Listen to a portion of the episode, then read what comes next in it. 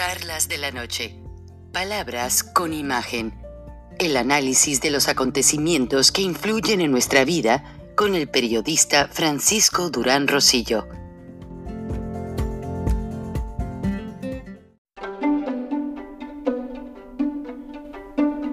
Frank Durán Rosillo eh, te saluda y los saluda a todos ustedes, su amiga María Celeste Raraz, para invitarlos a que se suscriban a mi canal de YouTube María Celeste Raraz, tal como mi nombre, donde les informo todas las semanas eh, sobre entrevistas que tienen un tema que ayuda a mejorarnos como personas y de paso son interesantes. Las pueden encontrar en mi canal de YouTube, así que los espero. Y se suscriben gratis.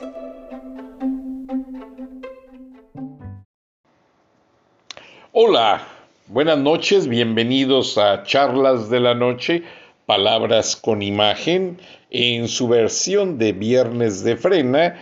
El ingeniero Gilberto Lozano nos comunicó que no calculó bien el tiempo, está en Chihuahua, frecuenta más Chihuahua últimamente y está dando una conferencia allí que les pasaré la imagen más adelante pero hoy tenemos dos excelentes damas representando Frena, Tana Girard por, la, por Frena de la Ciudad de México y Lucía Esparza por la región de Coahuila. Pero antes de entrar al contexto de las entrevistas, quiero mostrarles que hoy hay, hay algo muy contradictorio en el gobierno de la 4T pues el presidente Andrés Manuel López Obrador no se define honestamente. No lo acabo de entender. Por un lado, él pues básicamente está eh, pidiendo a lo que es eh, los Estados Unidos, que reconsideren básicamente el invertir en los planes de energía. En el periódico Reforma el día de hoy aparece en la versión digital esta gráfica que dice invitará AMLO a empresarios de Estados Unidos a invertir en energía. Pues, ¿qué está pasando, señor presidente? ¿A qué juego quiere usted hacer. Vinieron comisiones de la misma secretaria de Energía vino de Estados Unidos a reclamarle que usted estaba eh, boicoteando las compañías que invirtieron en energías limpias en México. Y no fue hace mucho tiempo, fue hace cuestión de meses. Y usted ahora está pidiendo prácticamente que regresen o que Señor, usted no tiene congruencia en lo que habla ni lo que hace. Ahora, la corcholata mayor, Marcelo Ebrard, anda atendiendo una reunión de ministros en la India. Y pues básicamente, incluso el reportaje del principal diario de la India lo considera como el principal candidato y el único que tiene dinero para hacer una campaña hecha y derecha. Dinero que no es de él, fondos que ha sacado de una manera muy extraña, muy patógena de la Secretaría de Relaciones Exteriores para pagar su campaña y que no le ha rendido cuentas a nadie. O sea, la ventaja de la Secretaría de Relaciones Exteriores es que tiene fondos que pueden inventarse cosas de la manga, sacarles dinero a nuestros pobres paisanos, cobrarles por cosas que no les deben de cobrar. Y bueno, ¿qué más les puedo decir? Les he dicho que los departamentos de protección son una farsa. Está el pobre paisano todo grave en una cama de un hospital que se cayó de un cuarto piso y resulta que llegan los abogados a ofrecerle los servicios con la gente del Departamento Legal del Consulado de México y al pobre paisano lo hacen firmar para que esos abogados lo representen y caen porque como está ahí la gente del consulado, No, pues ellos iban a ver por mis derechos nada. Al pobre paisano les dan 100, 200 mil dólares y entre los abogados negocian en el litigio más de 20 o 10 millones de dólares y se lo dividen, una corrupción tremenda.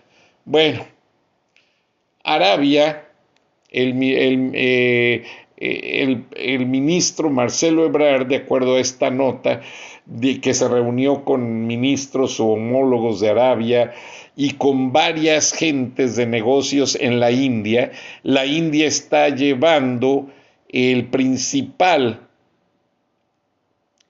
eh, foro de inversionistas y de negocios en el mundo, invitó a gente de muchos países, em, representantes de empresa y representantes de gobierno. A Marcelo Ebrard, por ser de los pocos que entiende inglés, lo invitaron y lo mandaron a representar a México y resulta que Marcelo Ebrard está llamando a los inversionistas a invertir en los negocios en México. ¿Qué está pasando? Después de que boicotean el TEMEC, casi casi corren a los inversionistas de México, a los inversionistas extranjeros, ahora los están invitando a que participen. ¿A qué juego quieren participar Marcelo Ebrard y Andrés Manuel López Obrador? Y todavía en lo oscurito, como le gusta a Andrés Manuel López Obrador, bueno, pues ya se habían reunido eh, en el pasado ah, con, con, el ministro con el canciller ruso, Andrés Manuel, que vino en febrero a México.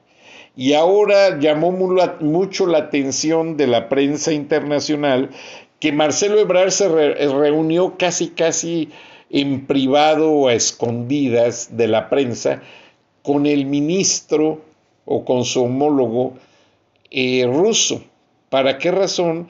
Para que el ruso le pidió que en México no le negara el apoyo a Rusia ante el conflicto de la guerra. Y horas antes, Marcelo Ebrard había estado con el canciller francés diciendo que ratificaban su apoyo a Ucrania y en lo oscurito Marcelo Ebrard le dice, sí, rusa, rusos, díganle a Putin que estamos con ustedes, que los vamos a apoyar. Y está ya Putin mandando más de dos mil agentes o espías, porque no son agentes, espías rusos a México, especialistas en bombas, especialistas en, en boicot de alto nivel y terrorismo, para que estén llenando la frontera México-Estados Unidos. ¿A qué juego están jugando López Obrador y Marcelo Ebrard? No lo entiendo.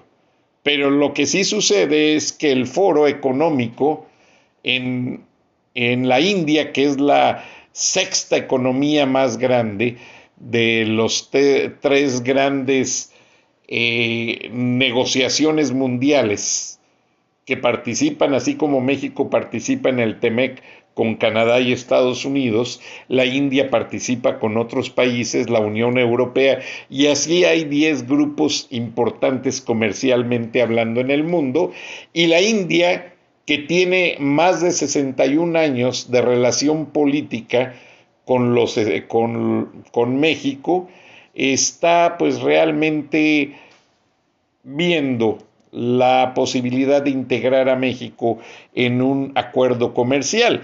Y la India yo recuerdo cuando un tío mío que fue diputado federal, que fuimos a comer a la casa, éramos niños, íbamos fuimos a comer a la casa de don Pascual Ortiz Rubio, que fue embajador de México en la India, y estaban allí muchas gentes importantes del gobierno federal y le preguntaban a don Pascual Ortiz Rubio, oiga, ¿cómo es la India? Y le dicen, imagínense que andan en la lagunilla, eso es todo, y escuchan otro idioma. Pero de lo demás, hagan de cuenta que la misma comida picante, eh, mucha sazonería de todo y mucho algarabía cultural, etcétera, y eso es lo que se me quedó a mí de niño de escuchar lo que estaba pasando en la India en cuanto en aquellos años que era don Pascual Ortiz Rubio el, el embajador allá. Y pues Marcelo Ebrar llegó con todos los honores a la India y le dieron la bienvenida pues que mejor que a cualquier otro diplomático porque pues como saben México se sigue vendiendo, no cabe Marcelo Ebrard de tan alto que está en el cuadro, aquí ya lo tenemos.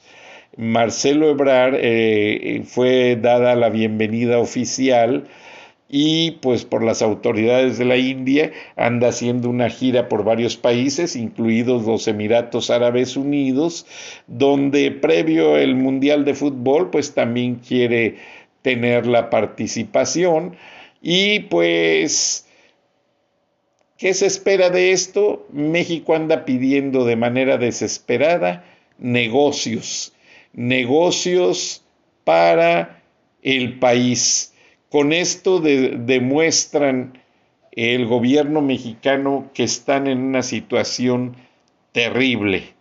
¿Por qué? Porque en estos últimos tres años se han encargado de sacar a los inversionistas y ahora están urgidos en, en pedirles a los norteamericanos, como lo vieron en la imagen, pues que regresen básicamente. Y pues es muy triste porque Andrés Manuel López Obrador no ha sabido llevar la política mexicana. Andrés Manuel López Obrador está demostrando con este acto de pedir a los norteamericanos que regresen de que no tiene la menor sensibilidad política y que está gobernando el país con los pies. Andrés Manuel López Obrador y Marcelo Ebrard no saben ni siquiera, ni tienen idea lo que están haciendo. Y me da tristeza porque con esto se comprueba que es un gobierno nefasto. Tan nefasto que con esto se demuestra que han perdido la confianza del mundo apreciados amigos de la audiencia. Pero vamos a entrar con las representantes de Frena para que nos digan más a este respecto. Gracias y Gilberto Lozano quedó de estar acompañándonos en unas horas, yo no lo creo, lo veo muy ocupado con toda la gente que atiende su conferencia, van a ver las imágenes, pero nos dejó dos buenas representantes y pues anda muy ocupado en Chihuahua, donde él considera que es un bastión importante de México para convencerlos a la revocación de mandato, así como lo han sido varias regiones. Vamos adelante con el programa y les agradezco el favor de su atención. Buenas noches, buenos días, hasta la próxima semana. Recording stopped.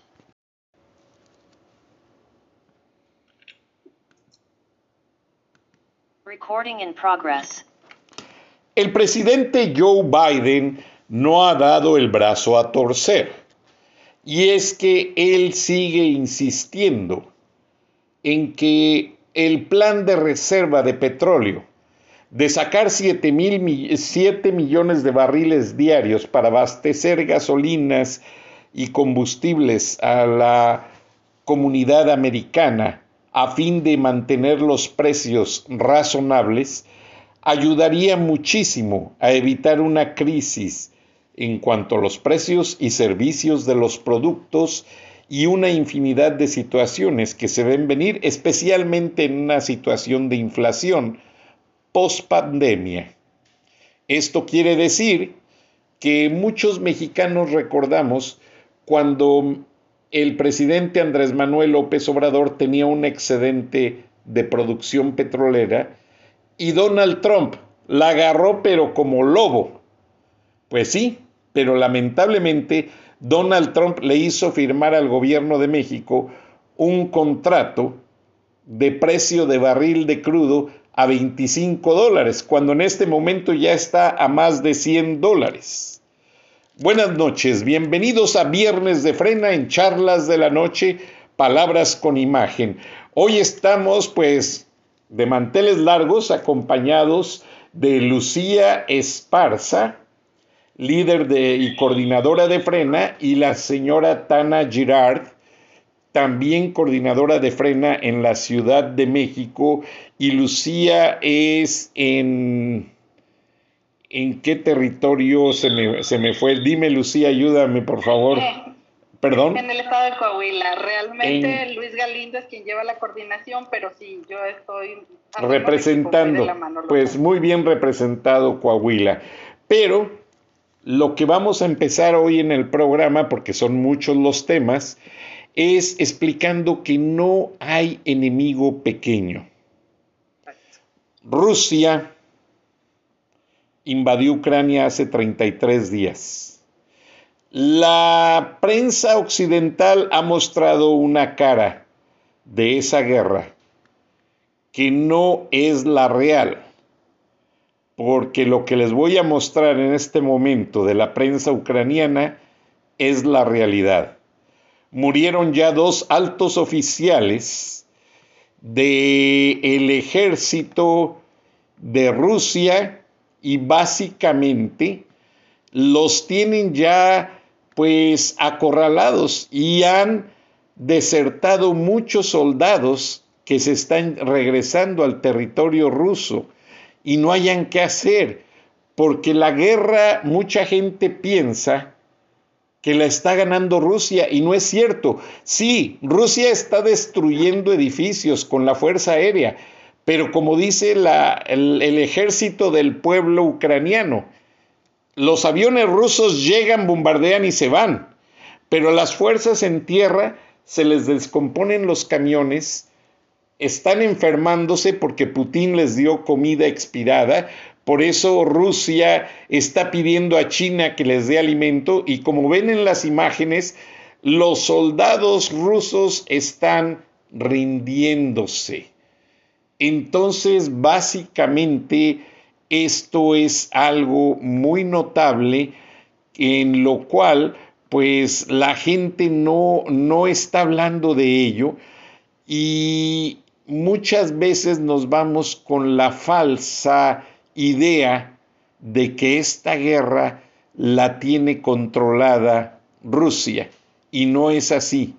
Han perdido más de 130 tanques, de los cuales 30 han sido destruidos por mujeres soldados ucranianas. Y hay oficiales del ejército ruso que reconocen que el ejército de Ucrania está mejor armado por una razón, porque es un ejército hecho de la noche a la mañana, pero la gente está muy motivada a pelear.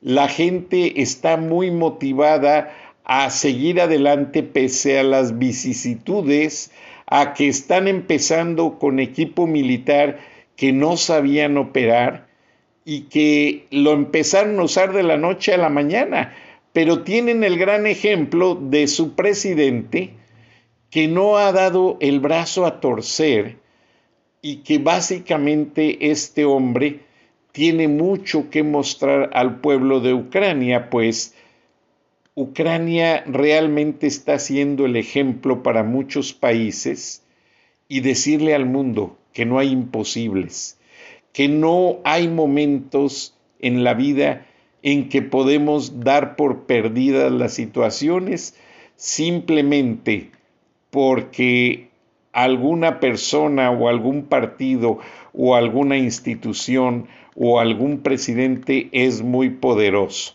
Eso no.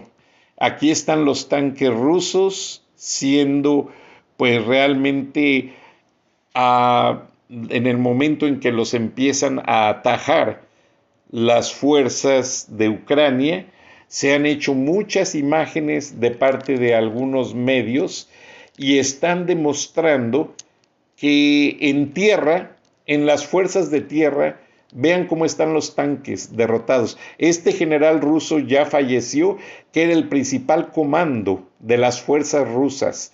Ya fue abatido por soldados mujeres. Este otro general también fue abatido por las fuerzas ucranianas y, créanlo o no, la gran mayoría soldados sin experiencia soldados del pueblo, madres de familia que dijeron, ya me mataron a mis hijos, ya me mataron a mi esposo, a mis padres, no me queda otra más que irme a pelear, empuñar un rifle e ir a pelear.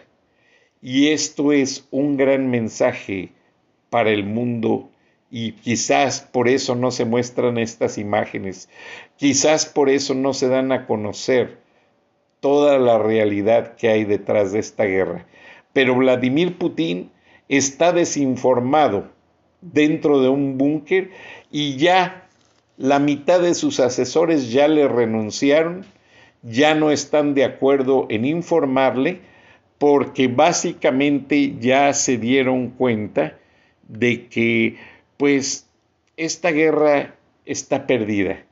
Ahora, en México pues sabemos que hace unos dos días el presidente Andrés Manuel López Obrador anunció que iba a desaparecer, a hacer una iniciativa para desaparecer el Instituto Nacional Electoral, el principal regulador neutral de las elecciones en México. Vamos a empezar por Lucía Esparza, eh, representante de Frena en Coahuila, y que nos dé sus puntos de vista como ciudadana, como madre de familia. ¿Qué piensa Lucía si desaparece el INE como órgano neutral y se hace una consulta como las han venido haciendo para el aeropuerto de Texcoco, que nomás levantan la mano y ya con eso dicen si se queda o no se queda? ¿Cree usted, señora Lucía Esparza, que eso sea loable para un país pues ya más progresista en los tiempos contemporáneos, principal socio comercial de Estados Unidos, yo siento que esta política no nos viene bien. Díganos su opinión, por favor. Gracias, Frank. De hecho, no hay que imaginar qué pasaría. Eso teníamos hace muchos años. Hace muchos años antes de que existiera el Instituto Federal Electoral, como se llamaba en ese entonces, eh, realmente el gobierno era juez y parte, hacía las dos cosas. Yo recuerdo, era muy pequeña, no estoy tan vieja, eh, pero yo acompañaba a mi papá cuando iban a votar y, y, mientras entraban y todo, él me contaba toda la historia, ah, mira, pasa esto, pasa aquello. Y era, sinceramente, era un cochinero. Eh, había urnas embarazadas, había gente que votaba dos, tres, cuatro, cinco veces, este, había incluso términos para todo eso, había mapaches, taqueros, que eran los que metían muchos eh, boletas, este, había, había todo un sistema perfeccionado para hacer trampa. Es más, la gente tranquilamente, cualquier persona te decía, ¿para qué voto? Ya sabemos quién gana, ¿para qué voto? Ellos deciden, ¿para qué voto? Votaban los muertos, votaban, o sea, era, era, era realmente un sistema muy, muy malo. Y al final del día, o sea, no podías decir hubo trampa, pasó algo, porque el gobierno era juez y parte. Y esa es la situación. O sea, si ahorita llegamos a eso, si regresamos a eso, no es imaginar. Ya sabemos lo que pasaría. Y ya sabemos porque no solo ya pasó en México hace mucho tiempo, pasa en otros países, pasa en Venezuela, pasa en Cuba, pasa en muchos países donde hay dictadores. Entonces de nada sirve, bueno, no, con todo eso yo siempre estaré a favor de, participar en todo proceso democrático, pero más aún así. Aquí el, el, órgano electoral, el Instituto Nacional Electoral, no solo es una institución que diríamos a una institución oficial, es una institución de nosotros, es una institución de los ciudadanos. Y, lo hemos visto más recientemente, en, no solo en, este, en lo que va de este sexenio, también en el anterior, ya hemos empezado a ver cuando el gobierno dice, es que no, estás mal. Y, y el INE, se, eh, no voy a decir se monta en su macho, porque realmente hace valer la voz de los mexicanos, hace valer el, estas son las actas, estas son las reglas, tú pusiste estas reglas De hecho, ahorita justamente la razón para que acelerara a López Obrador el aviso de que quiere desmantelar al INE es que hizo y deshizo maromas y todo para cambiar reglas y no le funcionó. El instituto, a pesar de estar peleando con un órgano tan grande como es el gobierno, a pesar de todo eso, se mantuvo firme en las reglas. Ustedes me pasaron estas reglas, se están violando, van para atrás. Ha bajado candidatos, ha tumbado candidaturas, perdón, no solo candidatos, sino gente que dice, es que yo gané, es que no, no ganaste, aquí está esto, tú quedas fuera, o sea, vamos, se ha hecho valer. Es una guerra de David contra Goliat y la ha ganado muy bien. Y yo creo que ese es el coraje del presidente.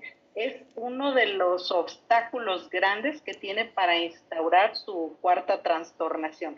Entonces, es muy importante que lo defendamos, porque realmente digo, ya sé que es un anuncio, pero es la realidad. Es el Instituto de los Mexicanos. Es el que hace que contemos y contemos todos. Porque cuando estamos ahí desesperados, gritando, queriendo dar nuestra voz y todo eso, no nos hacen caso.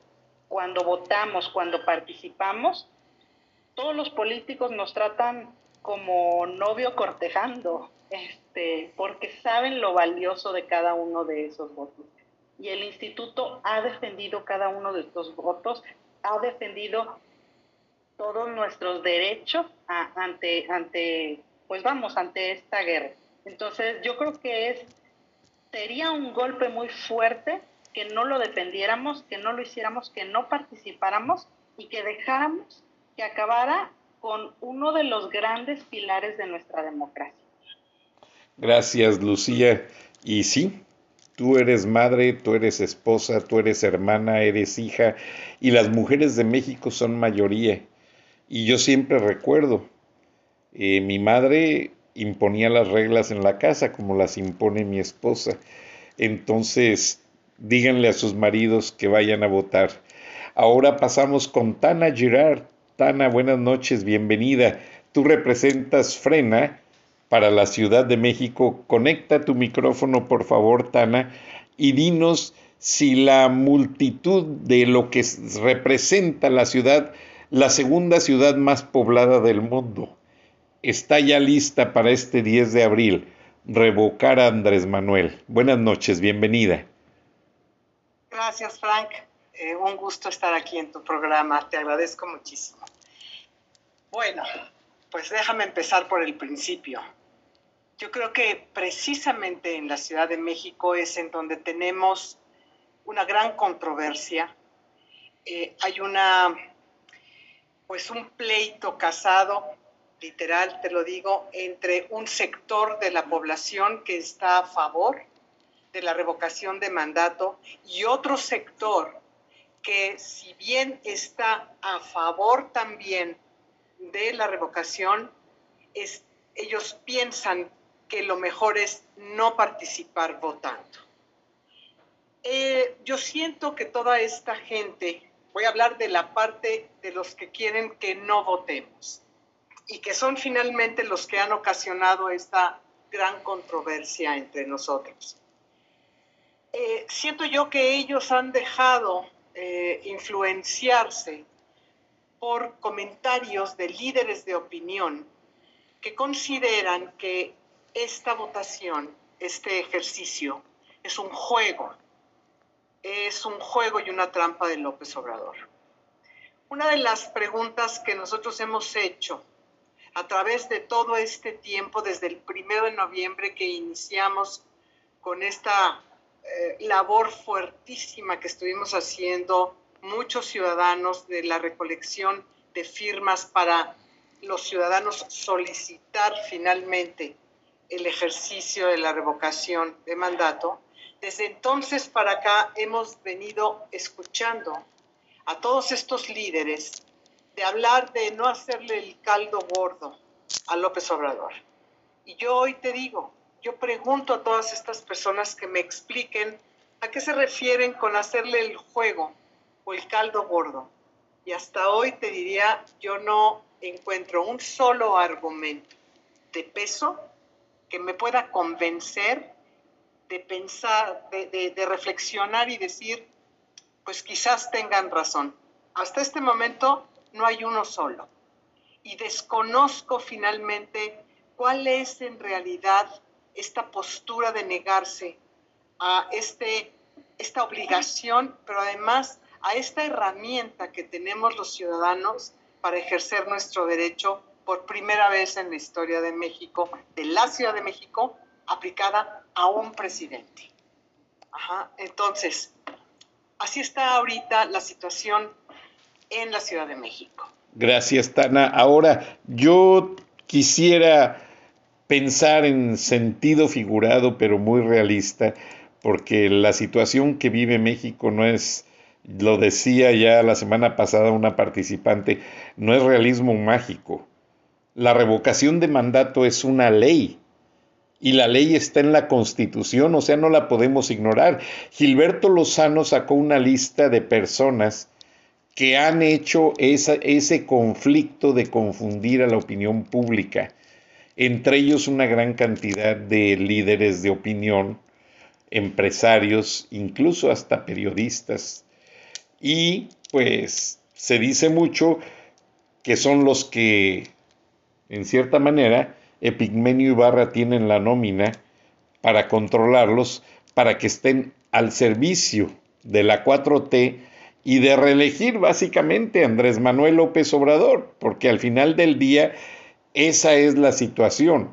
Ahora, ya Andrés Manuel López Obrador sacó en un video que quiere reelegirse, que quiere quedarse los tres años que le faltan y ahora con la pésima experiencia de que el aeropuerto, que no es internacional, que no sirve para nada, está supuestamente eh, listo y que fue inaugurado sin estar listo, con vendedores de la calle porque no había dónde comer y creo que pusieron una mesa con sopes y cosas así, pues fue realmente terrible. Ahora, si me, si me permiten, les voy a poner la opinión de un gobernador de Tabasco, parece ser, que estuvo en el aeropuerto, precisamente, no lo tengo en video, pero que fue la vergüenza de, de todo lo que expresó. Y, y, miren que parece ser este hombre es, es de Morena, ¿eh? O sea, y, la verdad que se puso completamente en contra de Andrés Manuel porque vamos a escuchar lo que dijo y sí tiene mucha razón, permítanme un segundo, este, ubico el audio porque no me mandaron video, solo me mandaron el audio, pero quiero que lo escuchen ustedes porque creo que tiene mucho que ver con las obras faraónicas que se han hecho pues en tiempo récord y con presupuesto récord. Entonces, como les advertí, no tengo video, pero quiero que lo escuchen, por favor. Claro. Pero saben que la verdad sí estoy muy encabronado y que chingue su reputa madre Andrés Manuel pinche aeropuerto de mierda. Es una.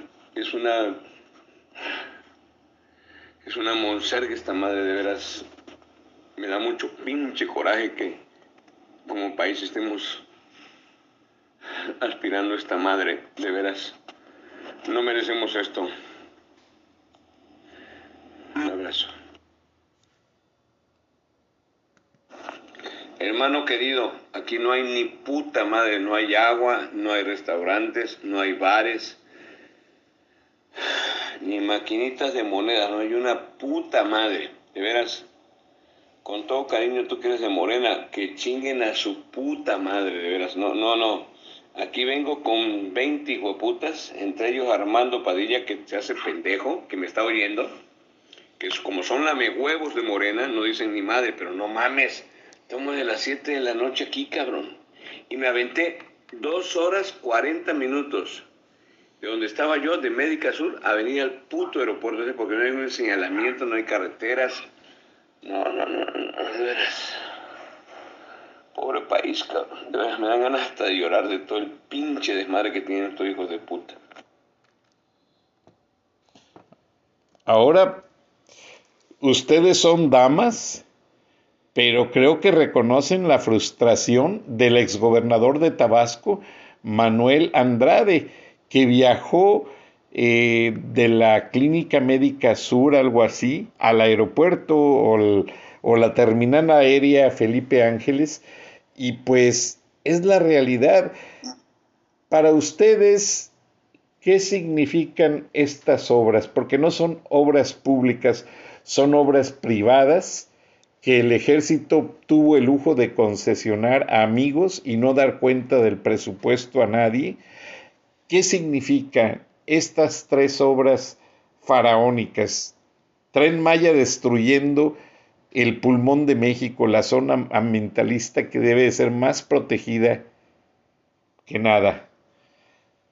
El, dos Bocas, la refinería que está hundida y que no va a producir y que también, al igual que las otras obras, se han comido el presupuesto y no han progresado, no tienen un avance justificado. Y este aeropuerto, Lucía, ¿Qué significa? ¿Qué está pasando? Las palabras de este gobernador no creo que las haya puesto a la opinión pública por jugar. ¿Este hombre dijo la verdad o nos miente? Eh, yo creo que dijo la verdad y yo creo que se quedó corto, porque independientemente de que nos guste o no nos guste el aeropuerto, que está pésimo, le faltan muchísimos servicios, está medio terminal. Yo, yo comentaba hace rato, es un, es un ejemplo de lo que es la cuarta transformación. Un aeropuertito chiquito, chambón, o sea, a medio hacer. Es, esto es así como el gobiernito de, de López Obrador. Entonces, pero esta no es la peor parte. La peor parte es cómo puede ser que esa bodeguita haya salido más cara que un aeropuerto que tenía premios de diseño un aeropuerto que nos iba a hacer lucir a nivel internacional, y no solo me refiero a lucirnos, sino que iba a ser funcional, iba a desahogar, iba a ser, vamos, un orgullo, y que casualmente nos iba a costar más barato. Entonces, estas obras, digo, lejos de, ser algo que nomás no supieron hacer, yo creo que es más que, bueno, no, no creo. Este, tenemos los datos, tenemos la certeza, hemos visto las evidencias de que no son más que una justificación para dinero que se está yendo a otro lado. Son obras llenas de corrupción, llenas de corrupción. Eh, digo, hay, hay más detalles que no se comentan casi, o sea, fallecieron 10 personas durante la construcción del aeropuerto. En, en otra situación se hubiera suspendido la obra, se hubiera revisado qué está sucediendo. O sea, no puede ser que 10 personas fallezcan mientras, mientras se construye. Encontraron eh, cosas con mamuts, o sea, algo importantísimo. Y enseguidita se continuó con la obra, dicen, no, sí, ya se revisó y todo eso. Es ilógico, nosotros hemos visto en muchos lugares una, una, un descubrimiento de ese tipo, se tiene que resguardar, se protege. Vamos, o sea, hubo muchas situaciones. Vemos eh, los vuelos, los, eh, eh, las tiendas, los servicios, el agua, lo, la poca comunicación que hay para, para la gente que lo va a utilizar eh, y luego empiezas a ver los contratos, o sea, casi todos los contratos fueron hechos por asignación directa. ¿Qué significa eso? Bueno, significa que no se concursó para ver quién era el mejor proveedor, con los mejores precios, con los mejores certificados. No, se le dieron a empresas que incluso tenían una semana de haberse creado. Hubo empresas donde revisabas y resulta que llegas y la empresa es una tlapalería, o sea, empresas fantasma. Entonces, todo este tipo de situaciones solo nos habla de la enorme corrupción que hay en el aeropuerto, solo en el aeropuerto. Eh, hubo uno, cuando empezó la pandemia se requería mucho dinero para, para, no solo para tratamiento, no había en ese entonces todavía las vacunas, pero necesitábamos comprar respiradores, necesitábamos habilitar hospitales, se necesitaba muchísima infraestructura para salvar la vida de los mexicanos. Y hubo, hubo una denuncia, hubo una denuncia que hizo un buffet eh, jurídico para eh, amparar que el dinero se utilizara en eso y no en las obras faraónicas que apenas comenzaban, que era el aeropuerto, el tren y la refinería y le dieron para atrás porque dijeron que eso era de prioridad, era prioritarias esas obras, cuando la realidad es que a cualquier persona que le preguntaras, ¿qué prefieres? ¿Tener un aeropuerto pronto o salvar la vida de los mexicanos? digo, por sentido común, o sea, era una crisis mundial y todos los países estaban haciendo el esfuerzo para salvar a su gente. Entonces, cuando preguntan por qué tenemos un índice de muertes tan alto, pues era por eso, porque al gobierno no le importaba perder vidas, al gobierno lo que le importaba era tener esto. Nos vamos con el tren. El tren Maya, eh, digo, aparte del ecocidio, es, un, eh, es, es el pulmón de México y no solo de México, de una región muy grande se acabaron con esos árboles y salen y te dicen, ah, los plantamos en el, en el bulevar de, de Cancún. 20 mil árboles en el bulevar de Cancún están secos y son unos cuantos, o sea, 20 mil árboles transportados por el resto de la República, los hubiéramos visto, no hay nada de eso. O sea, como que a veces no captan que ya viven en otra época y que todo se difunde.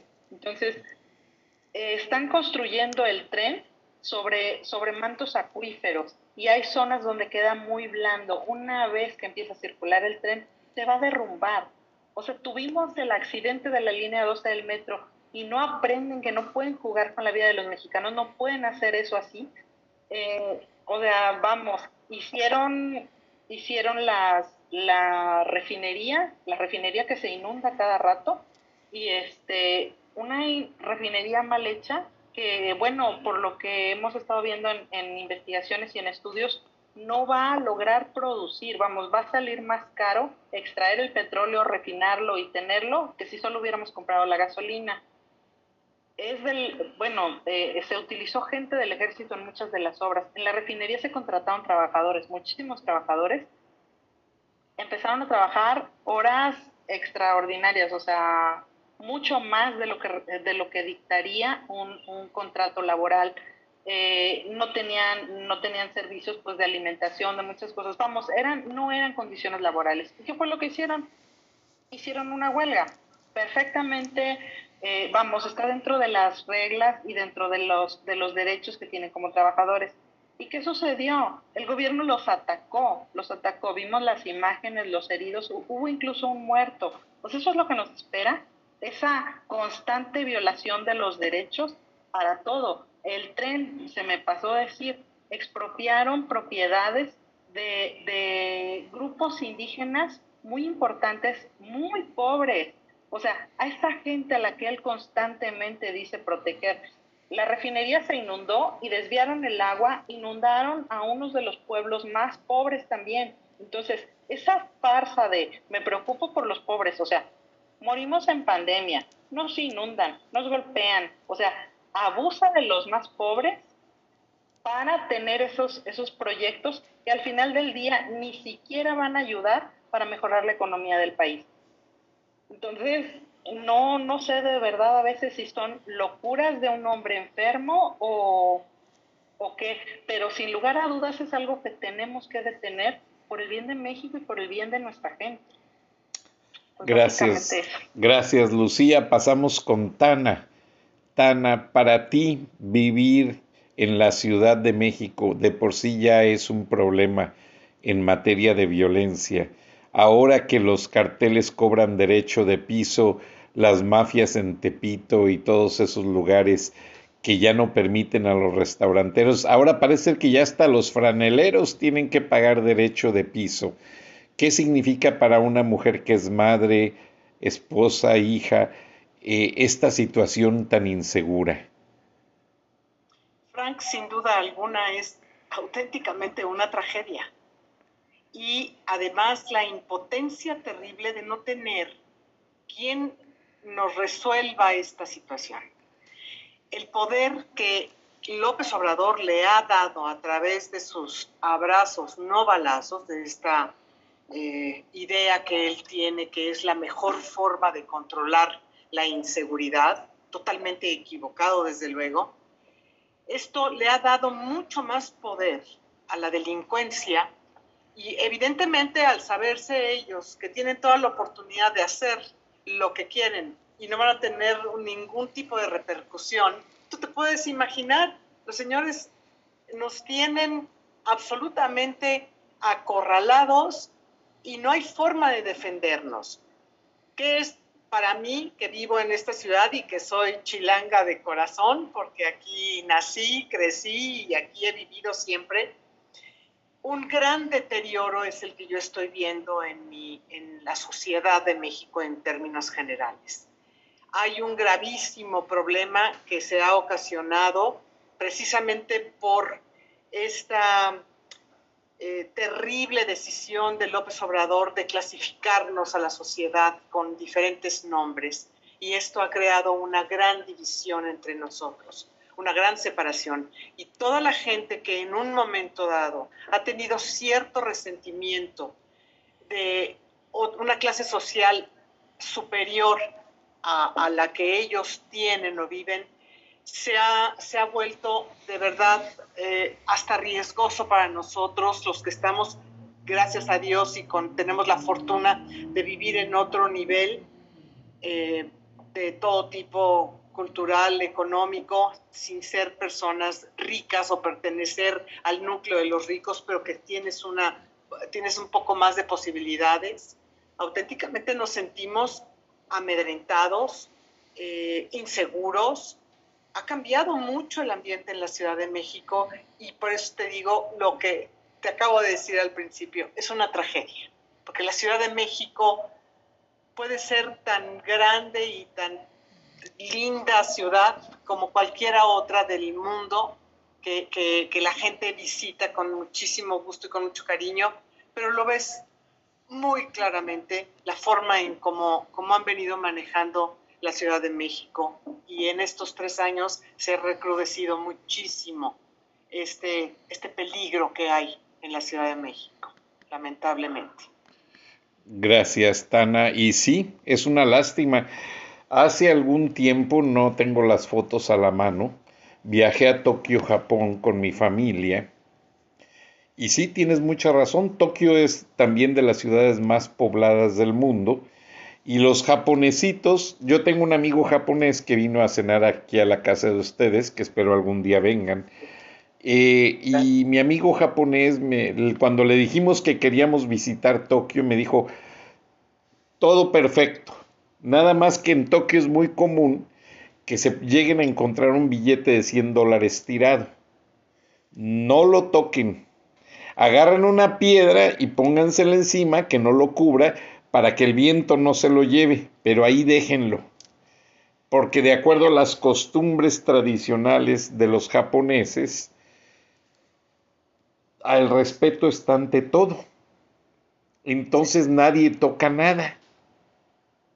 Entonces andan los japoneses en bicicletas, traen una canasta al frente, en esa canasta traen la billetera con dinero en efectivo, las identificaciones, tarjetas de crédito, traen todo, la sombrilla, el teléfono, paran la bicicleta en un estacionamiento de bicicletas y dejan todo allí, se van a buscar otra cosa y regresan, nadie toca nada. Es más, estoy tan emocionado que déjenme ver si encuentro una foto porque valdría la pena verlas, porque muchas veces decimos lo que me dijo un amigo, que hay, hay países pues realmente donde sí todavía hay respeto. Lo que pasa es que nosotros los mexicanos hemos deplorado tanto nuestra cultura que de repente decimos, no, es que las cosas pasan en México porque así pasa en todo el mundo. ¿Me entienden? Y no es así. No es así. Lo que pasa es que en México ya estamos, ya nuestra cultura está tan deteriorada que hay tanta malicia, tantas cosas que de repente decimos, eh, parece ser que que no hay país en el mundo donde exista esa situación. Pero sí, eh, en, Japón realmente me dejó impresionada la cultura de, los japoneses y, te quedas increíble eh, porque sí existe, déjenme ver si encuentro la de las bicicletas, porque es impresionante. Yo fui a buscar boletos para el tren bala y realmente eh, mi gran experiencia es que fui y encontré que al pasar por un, lugar, yo me quedé en un hotel de un, de un, sector que se llama Guinza, que es como la zona rosa de México, como Recoleta en Argentina, como Miraflores en Perú, porque nos escuchan en todos esos países, por eso lo detallo así. Y pasé por la, por la zona peatonal de ahí de Guinza de un restaurante y por eso me paré a las 4 de la mañana y por eso le llaman el país del sol naciente, porque a las 3 de la mañana ya está amaneciendo, ya está el sol enorme, iluminando todo como si fueran las 7 de la mañana en el DF.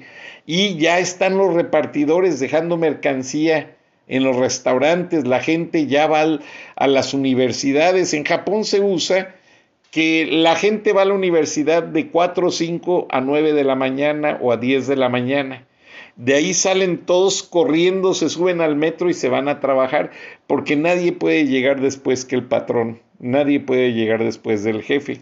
Pero en esa jardinera vi en el tope de lo que es la, la reja una moneda de oro, como un centenario. Le tomé varias fotos y seguí caminando. Ya estaban bajando ahí las cervezas y todo lo que le iban a dejar a ese restaurante me fui a comprar mis boletos para el tren Bala. Un tren que la verdad sí fue muy pensado y muy bien construido. Resulta que al regresar yo, todavía estaba ahí la moneda y nadie la había tocado. Llegando al hotel desayuné con mi familia y le digo a mi esposa y a mi hijo, ¿saben que vi esto? Y les mostré las fotos. Le digo, tenía razón Mr. Takahashi, mi amigo que nos explicó eso. Al día siguiente fuimos caminando porque es muy placentero caminar en Tokio. Tokio es como la Ciudad de México, es una ciudad donde se puede transitar en carro o se disfruta mucho caminando. Pues nada, agarré la misma ruta y ahí estaba todavía la moneda 24 horas después. Fuimos, agarramos nuestro viaje en el tren bala, regresamos en la noche, nos venimos caminando de Tokyo Station al hotel y todavía estaba ahí la moneda de oro. Es increíble esa honestidad. Entonces, más bien lo que me dijo mi amigo es, Francisco, estamos muy deteriorados como cultura en México en cuanto al aspecto de que no hay uso de autoridad, ya no hay respeto a la autoridad y se ha perdido mucho la moral, el civismo. Eh, Ernesto Cedillo, que fue secretario de Educación Pública, fue el presidente que quitó las clases de civismo que nos enseñaban que nos enseñaban a, respetar a las instituciones, a todo, las quitó, no les importó. Y siento yo que ya se venía el cambio social, porque fue Ernesto Cedillo el que sometió la iniciativa de ley para la doble ciudadanía, el no renunciar a la ciudadanía mexicana cuando te hacías ciudadano de otro país. Entonces yo me hice ciudadano de los Estados Unidos y hasta me entrevistaron, me dijeron en el consulado, oye, te quieren entrevistar porque México, pues acaba de empezar esta ley, fuiste de los primeros que se hizo ciudadano y me preguntaron qué pensaba yo como eh, ciudadano que tenía la ciudadanía dual, norteamericana y mexicano, ¿qué haría yo si rompiesen relaciones México y Estados Unidos? Y les dije, pues nada, yo lo vería como un divorcio. Cuando los padres se divorcian, no necesariamente los hijos dejan de quererlos a los dos. México es mi madre porque me vio nacer, Estados Unidos es mi padre porque me hizo fuerte. Y así los veo. A los dos amo con respeto y con admiración. Entonces, resulta que se publicó en toda una plana que la pueden ver en, el, en mi perfil profesional, y básicamente cuando salió en el Atlanta Journal Constitution, el principal diario de Atlanta, me habla el cónsul Teodoro Maus y me dice, Frank, ¿qué? ¿quién le dijo que contestara así? Le digo, no, nadie me nació a, capela al momento. Me dice, una respuesta maravillosa, ya mandé la portada a México, les encantó, ya te están pidiendo que si entrevistan otras personas en otra parte de México, contesten igual. Porque los mexicanos respetamos las dos nacionalidades. No, no, no, no, qué bárbaro, me dio pena hasta, no le quise contradecir, pero bueno, ya ven cómo se manejan en ocasiones este, nuestros políticos pero ahora la última pregunta es en referencia a que México está madurando. El mexicano somos muy renuentes, muy renuentes a entender las cosas. Y les voy a dar un ejemplo doloroso. Cuando trabajaba yo en Fox Television International, había un encargado de la tecnología, no puedo mencionar su nombre, de Marruecos, bilingüe. Y en mi, oficina, yo tenía muchos cables, tenía dos computadoras, tenía yo como seis monitores de televisión y pedí que un técnico viniera a arreglarme y organizarme todo bien, que no me gustaba todo ese enredo. Y vino Hisham, ay, perdón, mencioné el primer nombre nada más. Eh, vino este señor a ver para traer un técnico y vino con mi jefe y vimos todo si se podía solucionar o no. Y ya vino el técnico y este señor se portó muy grosero con el técnico que es de nacionalidad de República Dominicana y le pidió las cosas de una manera muy fea.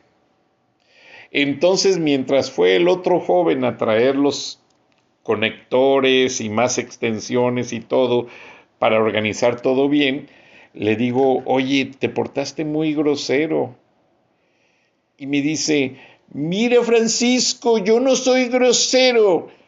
En los países árabes nosotros vemos que ustedes los mexicanos traen a los burros con una vara y les pican el trasero para que se muevan y esto y hagan las cosas. Bueno, eso lo hacen ustedes porque así tienen que ser con la gente. Si no les pican las nalgas, no hacen nada. Si no les golpean el culo, no hacen nada.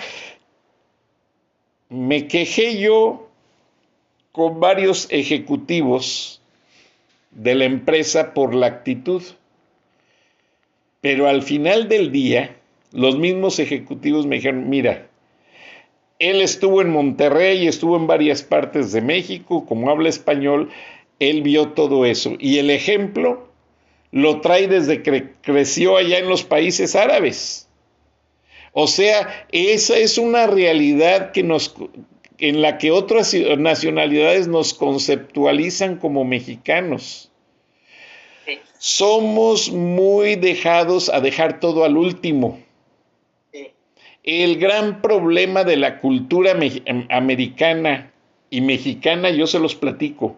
Yo llegué a Estados Unidos y me di cuenta que el éxito de Estados Unidos es planear, prevenir, estudiar y tener todo bien organizado, limpio y estructurado. En una ocasión pedí algo a la gente de New Line Cinema cuando yo trabajaba en Turner y la persona que me atendió, una alta directiva, me contesta en inglés, Francisco, remember that your bad planning is not our priority. Francisco, recuerda que tu mala planeación no es nuestra prioridad. Me cayó. Me cayó la mujer. Y lo que pedí no era para mí, era para mis jefes y se los dije y me dijeron, Francisco, qué bueno que no dijiste que era para nosotros, pero sí tiene mucha razón la mujer. Y esa es la realidad. Estados Unidos es potencia no porque tenga dinero, sino porque para todo plan A tiene un plan B. Y para el que madruga hay enemigo que no duerme. Entonces ellos estudian mucho esa situación y juegan con ello también, que por eso sus planes de contingencia se adelantan a todo. Vean que los americanos tienen estadísticas para todo, estudian todo, saben a qué horas dormimos, a qué horas comemos, cuánto comemos, todo está planeado de acuerdo a lo que ellos tienen en los números. Y antes de despedirnos de esta primera parte, porque vamos a irnos a comerciales, Lucía, dinos, ¿qué te motivó a ser mujer frena? ¿En qué momento de tu vida dijiste, oye, yo tengo que hacer algo por México? Dale el ejemplo a las miles de mujeres que te escuchan en Estados Unidos y explícales para que ellas le digan a sus familias y las inviten a participar este 10 de abril. Claro, Frank. Eh, mira, no te voy a decir que hemos tenido gobiernos perfectos porque la realidad es que nunca hemos tenido un gobierno perfecto. De hecho, todos han tenido muchas fallas.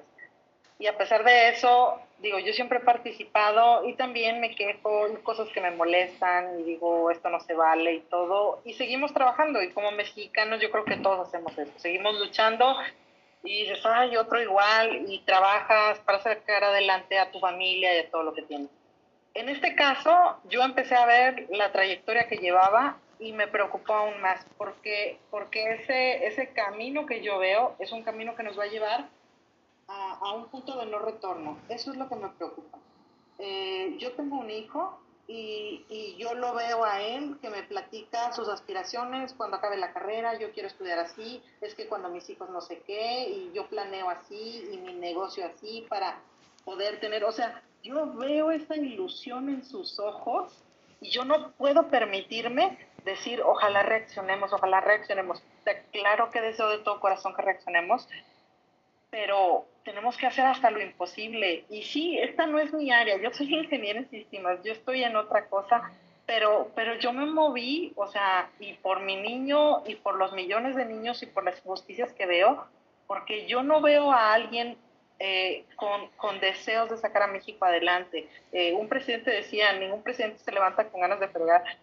es cierto, yo creo que muchos malos gobernantes que hemos tenido han tenido al menos la inteligencia para saber que para que ellos robaran, tenían que sacar al país adelante, tenían que hacer que creciera, que se enriqueciera. Este no, este quiere un grupo de fans, quiere un dominio completo, quiere tenernos, este, vamos, sobajados. Eh, yo no puedo permitírmelo y de hecho como madre más aún, o sea, no puedo permitir quedarme sentada sin hacer nada cuando está en juego el futuro de mi chamaco y de muchísimos más en todo el país. No puedo permitir, eh, voy a las universidades y, veo a los chicos y estudiando y preparándose y todo, quemándose las pestañas y que el día de mañana no tengan ni siquiera la opción de buscar un trabajo o de poner un negocio porque las condiciones del país no están dadas por culpa de una persona, o sea, no, no se vale. Eh, yo la verdad, este, yo vi en Frena una, una opción muy concreta, o sea, cuando López Obrador entró, éramos muchos los que nos quejábamos, nos molestaba, algunos hacían memes o lo que sea, pero en Frena yo vi acciones, acciones concretas para avanzar, para hacer algo, para detener este paso que, que se estaba dando y sobre todo para sembrar la conciencia en la gente. Eso fue lo que me llamó la atención, fue lo que me gustó, lo que me enamoró del movimiento y, pues me uní y aquí seguimos. Qué bueno. Ahora vamos a ver cuál es el punto de vista de Tana Girard al respecto. Adelante, Tana. Gracias, Frank. Bueno, para poder ser activista en este país, definitivamente sí se necesita la libertad. Y esto lo tengo que apreciar y reconocer, sin duda alguna. ¿Qué me llamó la atención de ir con frena? Eh, yo te confieso que la primera vez que yo eh, oí y vi a Gilberto hablar en un video, esto me motivó muchísimo como para decir, quisiera yo estar cerca de su organización porque siento yo que es la única forma que tengo para levantar la voz y que sea escuchada. Eh, yo creo que Frena ha sido un parteaguas y ha sido algo muy, muy, de mucho impacto en el país. A pesar de ciertas situaciones que a lo mejor la gente no simpatiza por completo con ciertas personalidades, la personalidad quizás de Gilberto, el movimiento en sí, de cualquier forma, siento yo que ha sido de gran impacto y mucha gente se unió. Y mucha gente se unió precisamente por las movilizaciones, las manifestaciones y todas las acciones que llevamos a cabo en conjunto para levantar la voz, para ser escuchados. Em, yo creo que eh, lo que más me motivó es em, haber pensado y haber visto esta parte de encontrarle un poco más de sentido a, la vida, eh, porque pues yo creo que algo que puedes y tienes que hacer es ver por los demás, no nada más por ti.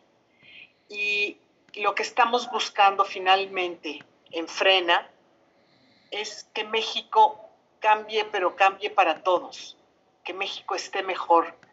Tenemos un país maravilloso, Frank. México tiene muchísimas cosas maravillosas que podría ser primer mundo. Primer mundo. Mira, ahora que mencionas la cultura de los japoneses, te podría decir que una de las cosas que más llama la atención de esa cultura es el respeto que tienen hacia los demás.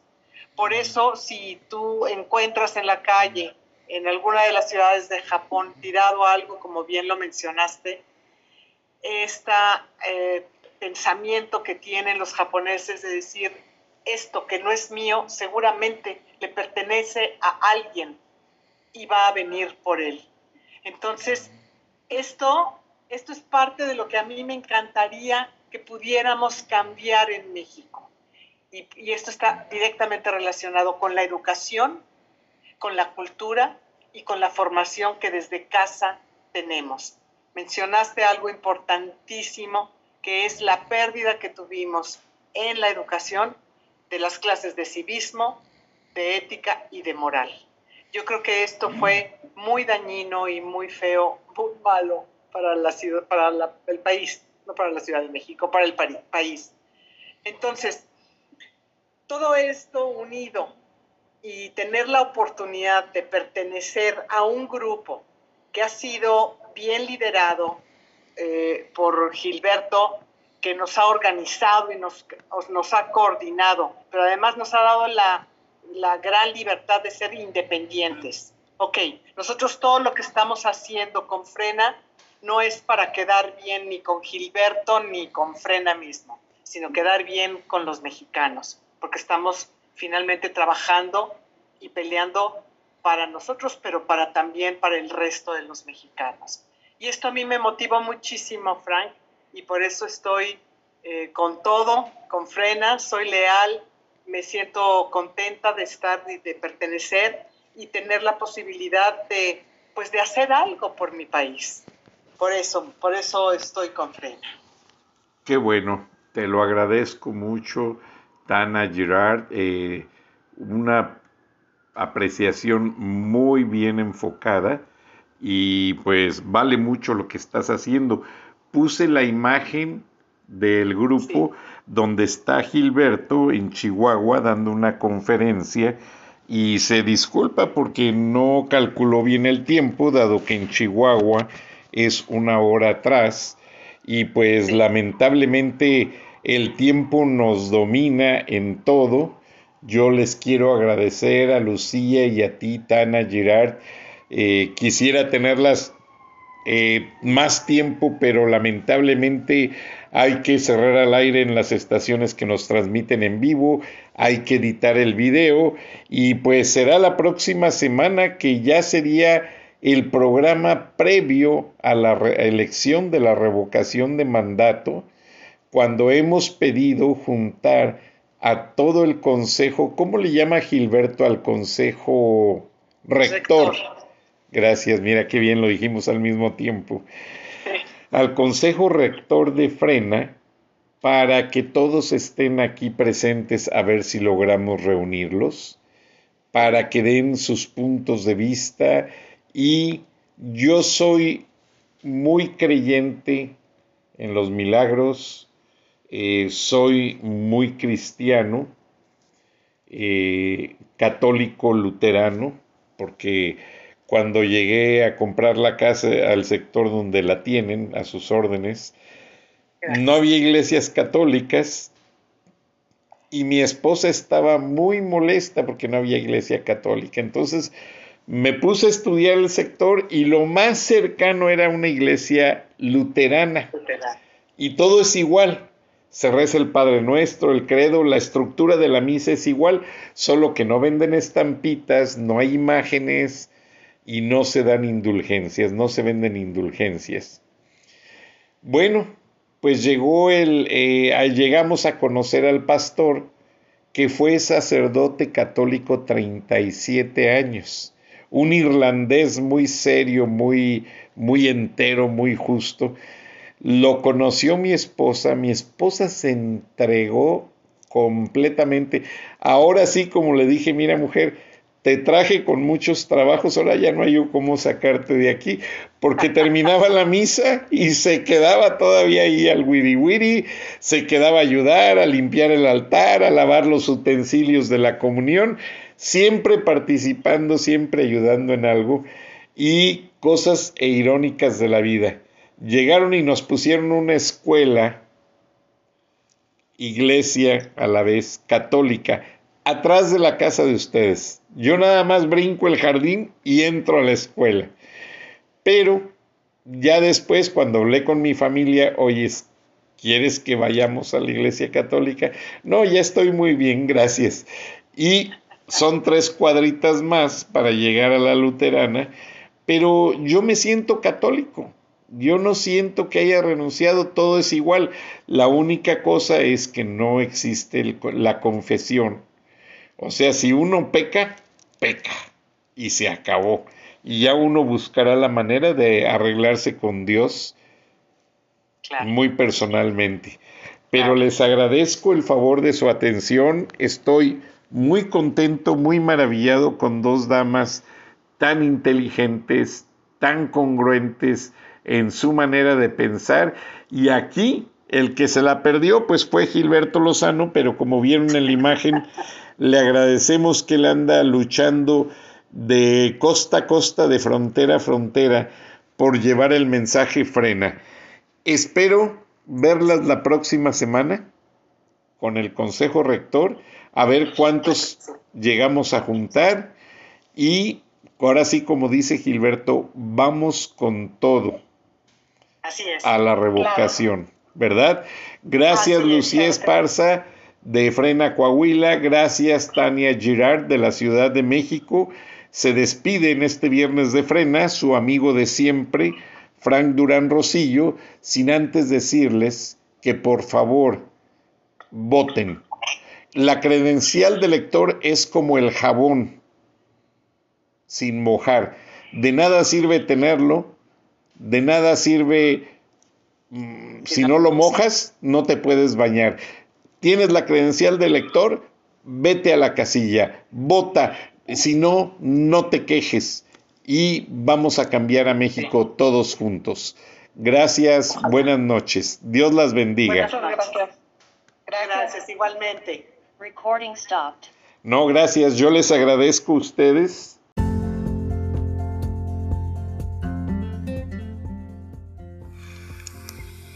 Escuchaste el análisis de la noticia, transparente como el agua, con el periodista Francisco Durán Rosillo.